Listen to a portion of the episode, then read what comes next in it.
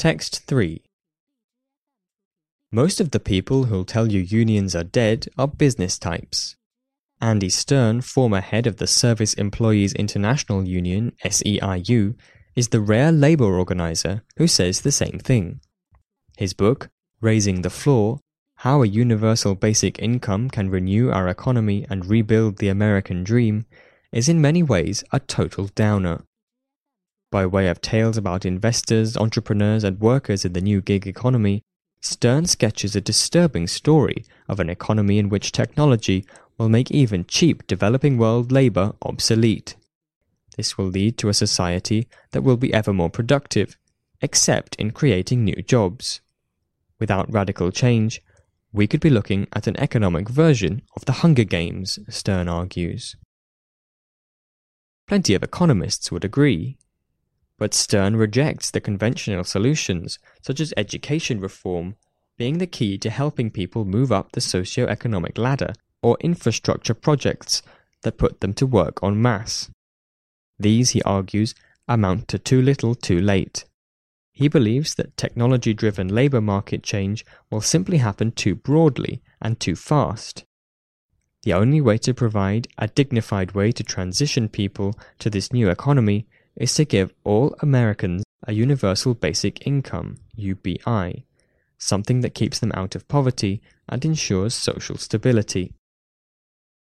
Historically, new technologies have always been a net job creator, but many policy experts now feel that the breadth and depth of the technological changes we face now could take years or even decades to play out. Years or decades of greater social and political turmoil if early trends continue. While a policy of UBI was recently rejected in Switzerland, it's being taken seriously in policy circles in the US. In some ways, the successful Earned Income Tax Credit plays on this idea by offering income subsidies to the working poor. While a full basic income has never been enacted at a national level by any country, Canada and Finland are planning to experiment with it. Some Silicon Valley big thinkers have also toyed with the idea at a company level.